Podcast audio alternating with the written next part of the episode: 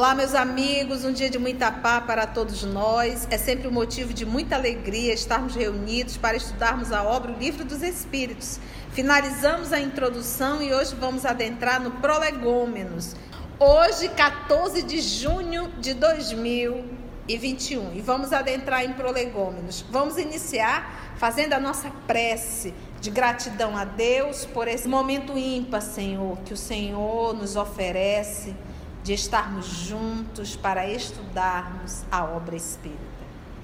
Nós te rogamos, Divino Amigo, nosso Mestre e amor de nossa vida, a tua presença através da espiritualidade amiga, para que possamos compreender as lições dos prolegômenos e podermos tirar as lições tão grandiosas que a espiritualidade nos trouxe, inspirando o professor Allan Kardec, e muito mais podermos ouvir as falas desses espíritos que fazem parte, Senhor, da tua falange.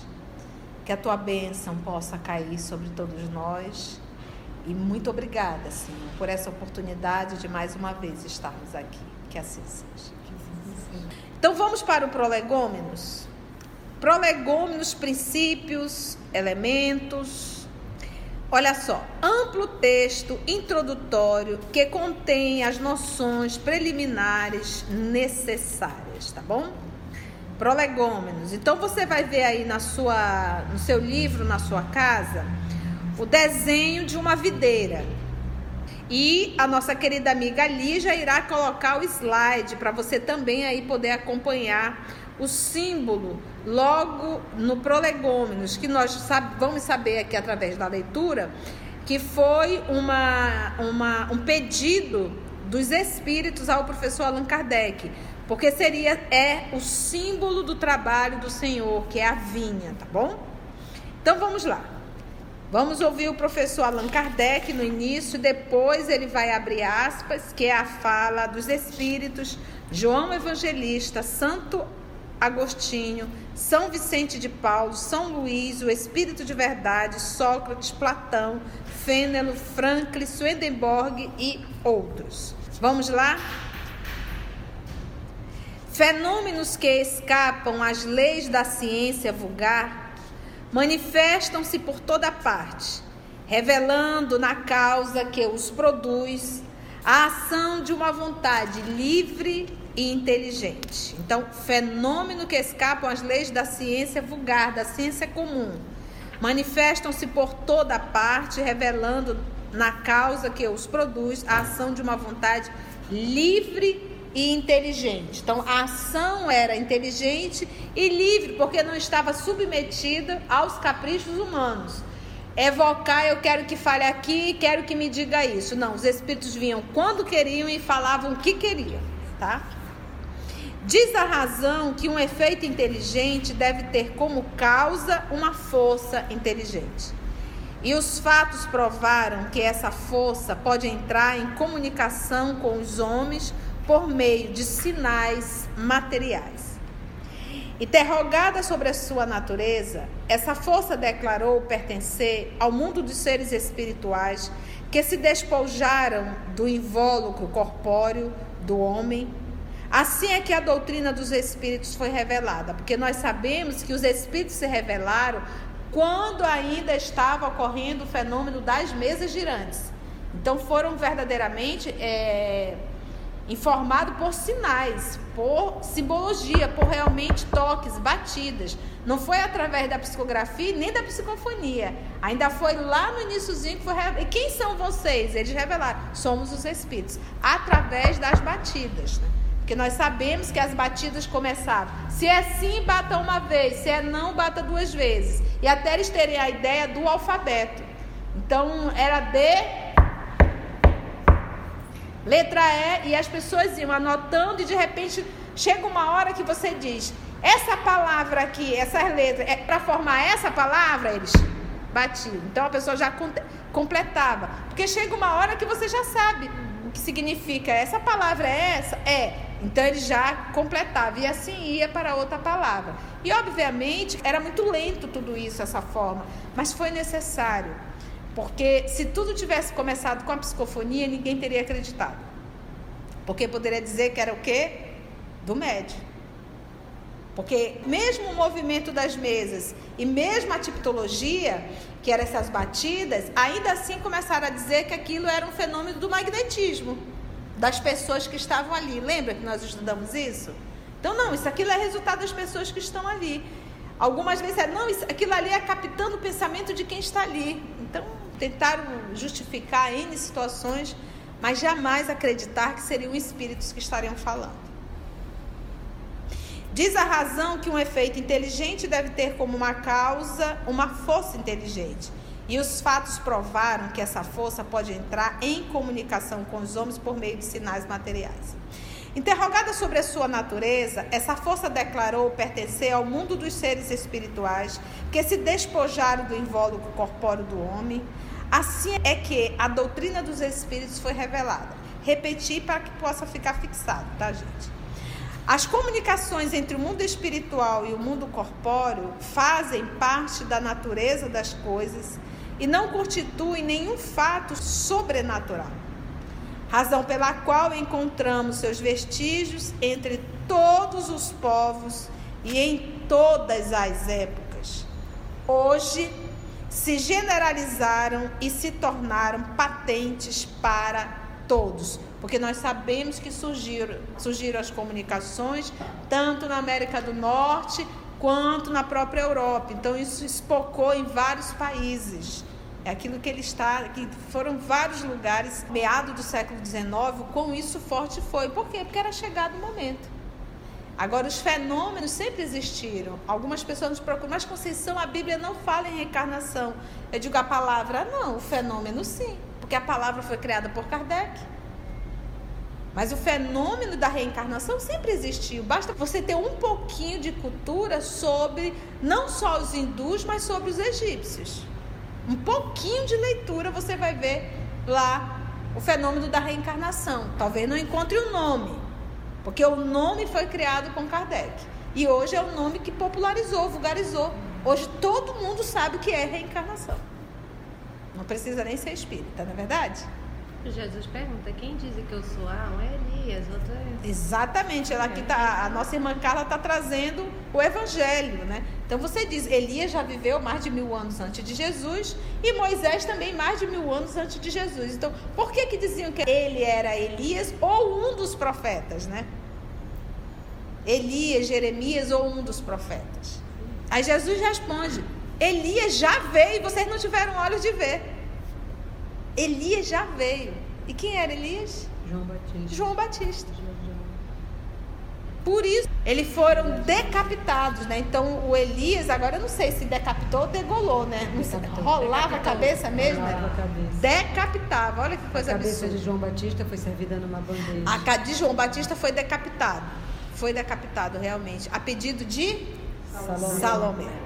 Então a gente observa aí o processo de lei, ação e reação. Quem com ferro fere, com ferro será ferido. Então ele diz: as comunicações entre o mundo espiritual e o mundo corpóreo fazem parte da natureza das coisas e não constituem nenhum fato sobrenatural. Razão pela qual encontramos seus vestígios em todos os povos, né? Hoje já se generalizaram e se tornaram patentes para todos. Mas ele diz uma coisa: não constitui nenhum fato sobrenatural. Mas nós temos ainda irmãos espíritas que olham como um fato sobrenatural.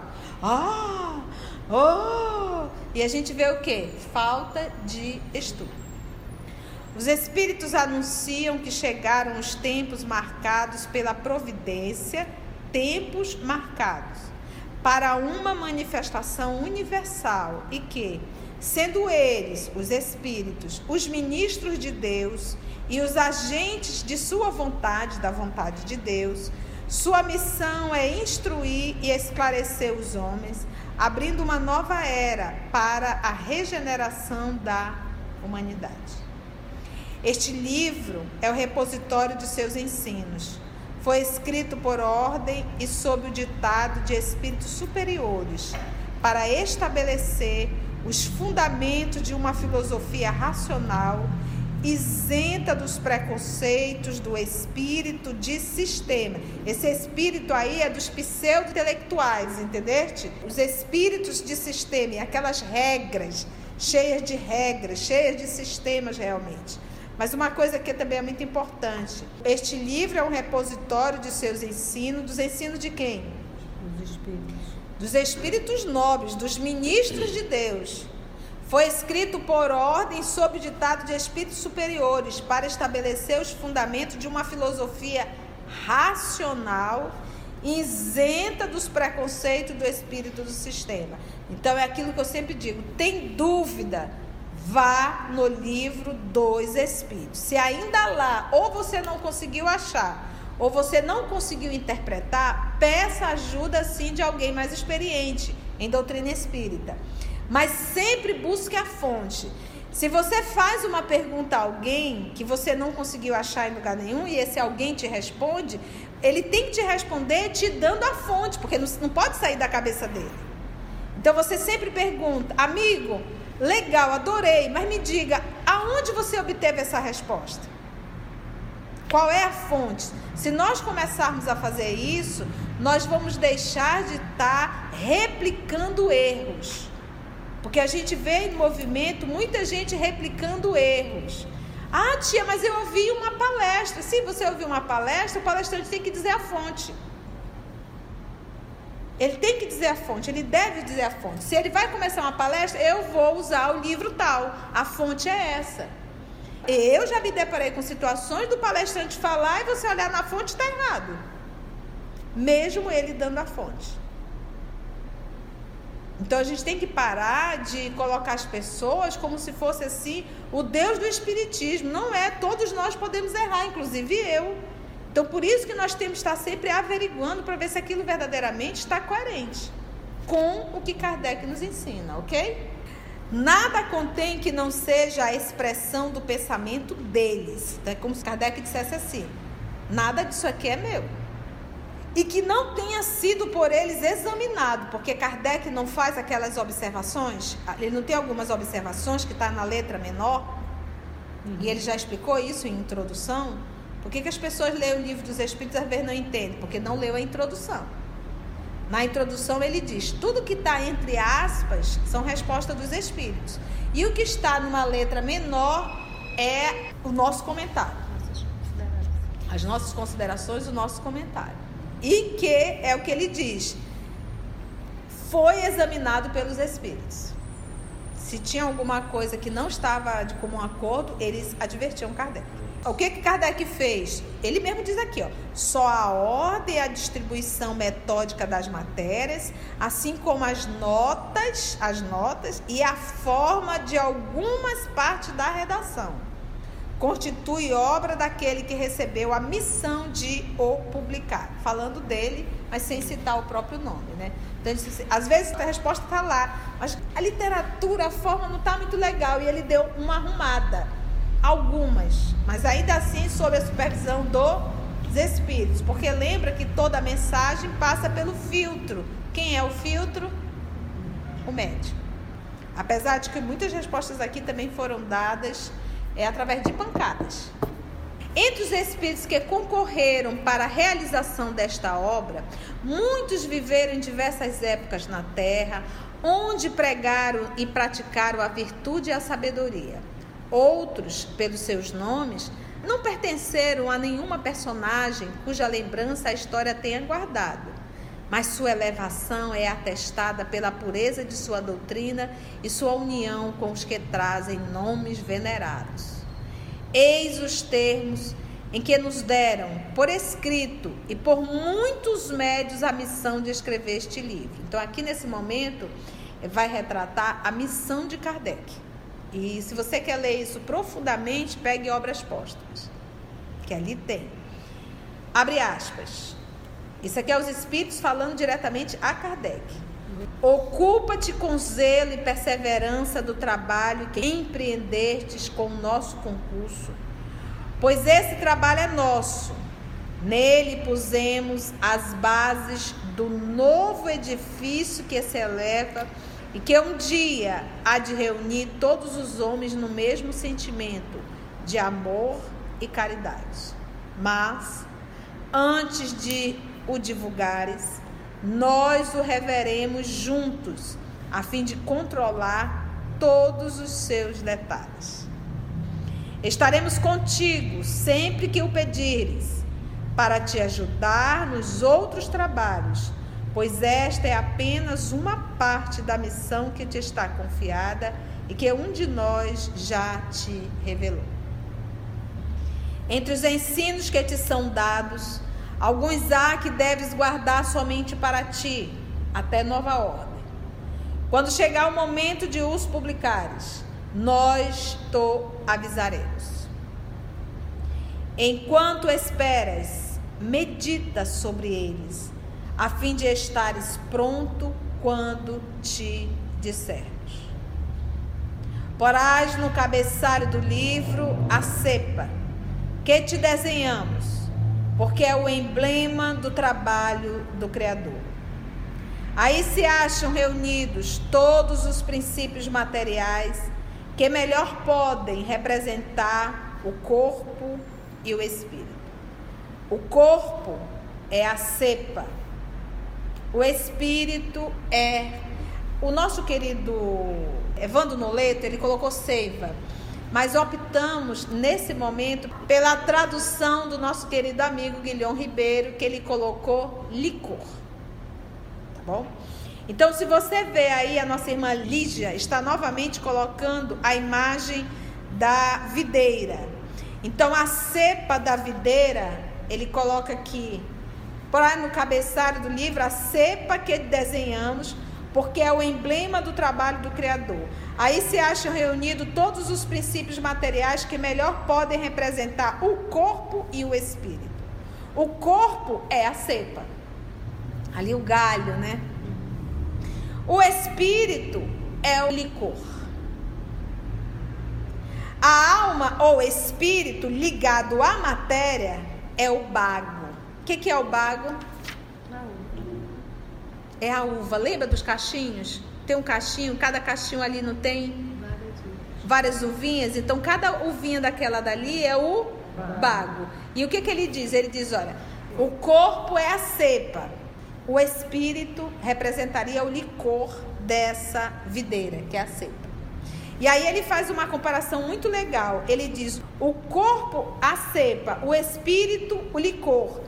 A alma ou espírito ligado à matéria, então aí estou falando de um ser encarnado já, é o bago, que é justamente cada uvinha. Por que, que ele pegou essa simbologia? Porque lembra que a videira, o vinho, é o emblema da vinha do Senhor, que ele vai citar várias vezes no Novo Testamento o nosso Senhor Jesus. Lembra do convite para trabalhar é, os trabalhadores da última hora. Lembra da cor do Espírito quando fala na questão 23? Ele diz que é da cor como se fosse do rubi. Lembra? Então há toda uma simbologia, mas está tudo muito linkado. O homem quintessencia o Espírito pelo trabalho. E tu sabes que é somente pelo trabalho do corpo que o espírito adquire conhecimentos. Então, aqui os nossos amigos espirituais, e lembra quem é que está assinando, já deixa bem claro que esse trabalho de quintessencial espírito, o que, que é quintessência, tia? Não sei. Nós conhecemos quatro, a quinta nós não conhecemos. Quais são as quatro? Água, fogo, terra e ar. A quintessência é um algo tão puro, tão puro que nós não sabemos o que, que é. Não te deixes desanimar pela crítica. Encontrarás contraditores obstinados, principalmente entre as pessoas interessadas nos abusos. Esse não te deixe desanimar pela crítica porque quando a gente começa em Espiritismo, falando agora nosso, né, nós que estamos começando, nós que somos ali iniciantes, quantas críticas a gente não recebe? E se a gente for desestimular, a gente para. Nossa, você não fez legal, nossa, não foi bom, nossa, você errou nisso, errou naquilo. Então não desista. Se eu tivesse desistido, gente, eu teria ficado já muitos anos atrás. Porque o que eu recebi de crítica não foram poucas, e ainda recebo. Não desista. Persevere, continue, vá para frente. Vá aperfeiçoando, vá melhorando e veja em cada crítica uma forma de você se aperfeiçoar. Não te deixe desanimar pela crítica. Encontrarás contraditores obstinados, principalmente entre as pessoas interessadas nos abusos. Porque a pessoa quer o quê? Justamente derrubar tudo. E de repente vem alguém para alinhar, não, vamos derrubar. Encontrá-los-ás mesmo entre os espíritos. Porque os que ainda não estão completamente desmaterializados procuram muitas vezes semear dúvida por malícia ou ignorância. Prossegue sempre. Crê em Deus e marcha com confiança. Só me faz lembrar o nosso querido apóstolo Paulo quando foi pregar em Atenas. Ali ele teve vontade de desistir de tudo, porque era o local que ele imaginava que, devido a ser um ambiente de extrema intelectualidade, que ali todo mundo iria entender. Foi aonde ele teve a maior decepção dele. Ele ficou sozinho. As pessoas saíram rindo dele. Só um senhorzinho ficou. E foi esse senhorzinho que disse: Não desista, não pare de falar. Aqui estaremos para te amparar. Olha aí, a gente nunca está só, gente. Aqui estaremos para te amparar e está próximo o tempo em que a verdade brilhará de todos os lados. A vaidade de certos homens que julgam saber tudo e tudo querem explicar seu modo dará origem a opiniões dissidentes. E como tivemos opiniões dissidentes? Basta você ler o livro dos médios, lá no iníciozinho sobre os métodos, que você vai ver a quantidade de opiniões contrárias à doutrina dos espíritos. E Kardec coloca e refuta, coloca e refuta sobre os métodos. E ainda hoje não mudou. Nós temos muitas instituições aí nesse nosso Brasil afora criando situações que você diz: Meu Deus do céu, o que, que é isso? Ontem alguém perguntou no grupo, tia, lá na nossa atividade, faz, é, fazemos a cromoterapia. Tinha uma pergunta dessa, o que, que a senhora acha? Mas, gente, cromoterapia não é espiritismo. A gente respeita quem faz, mas isso não pode ser uma prática espírita. A mesma coisa você trazer regressão de memória para dentro do espiritismo. Isso também não é uma prática espírita. É uma prática espiritualista, mas não espírita. Só que o povo vai misturando tudo, é quem está de fora acha que isso é espiritismo, e não é. Cromoterapia não é espiritismo, xeropia não é, nada disso é. Nem cheiro, nem cor, nem, nem nada disso. Eu inventei, eu sei, calma. Xeropia. É, xeropia é cheiro. nada dessas coisas é espiritismo. Isso são tudo o que? São terapias alternativas que você pode levar lá para sua salinha, para o seu puxadinho, mas para dentro do centro espírita não. E, e detalhe, não use a doutrina espírita para facilitar esses seus atendimentos, que a gente tem visto muito isso. A pessoa está ali dentro do centro espírita, é um dirigente, é um palestrante, aí já convida, ah, fulano vai ter um curso. Não faça isso, porque você vai ter que responder por isso. O que diz o nosso professor Allan Kardec? Não use a doutrina espírita para se promover em nada. Em nada. A mesma coisa, você faz psicologia e está ali dentro do centro espírita, daqui a pouco está passando seu cartãozinho, vincula ali a psicologia ao espiritismo, que também não tem nada a ver. Então nós temos que ter muito bom senso, gente, muito bom senso. Então, espiritismo é para estudar a doutrina dos espíritos. Eu posso resumir e dizer: espiritismo é para estudar Kardec. Quando eu falo estudar Kardec, nós estamos falando do Pentateuco kardeciano. E as obras subsidiárias, que nós já sabemos quais são. A vaidade de certos homens que julgam saber tudo e tudo querem explicar a seu modo dará origem a opiniões dissidentes. Mas todos os que tiverem em vista o grande princípio de Jesus se confundirão no mesmo sentimento de amor ao bem e se unirão por um laço fraterno que abarcará o mundo inteiro.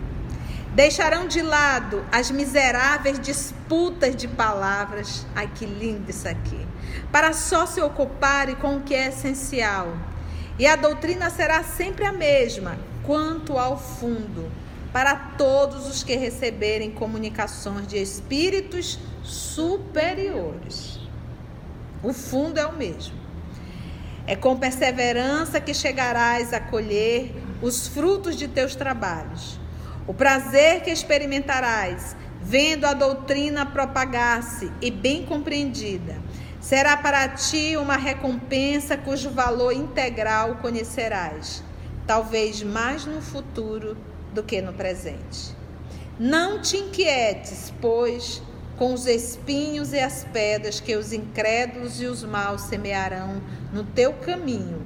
Mantenha confiança, com ela chegarás ao fim e merecerás ser sempre ajudado. Adorei isso aqui. Mantenha confiança. confiança, porque se não há confiança, existe o desespero. E o desespero é o quê? A ausência da fé.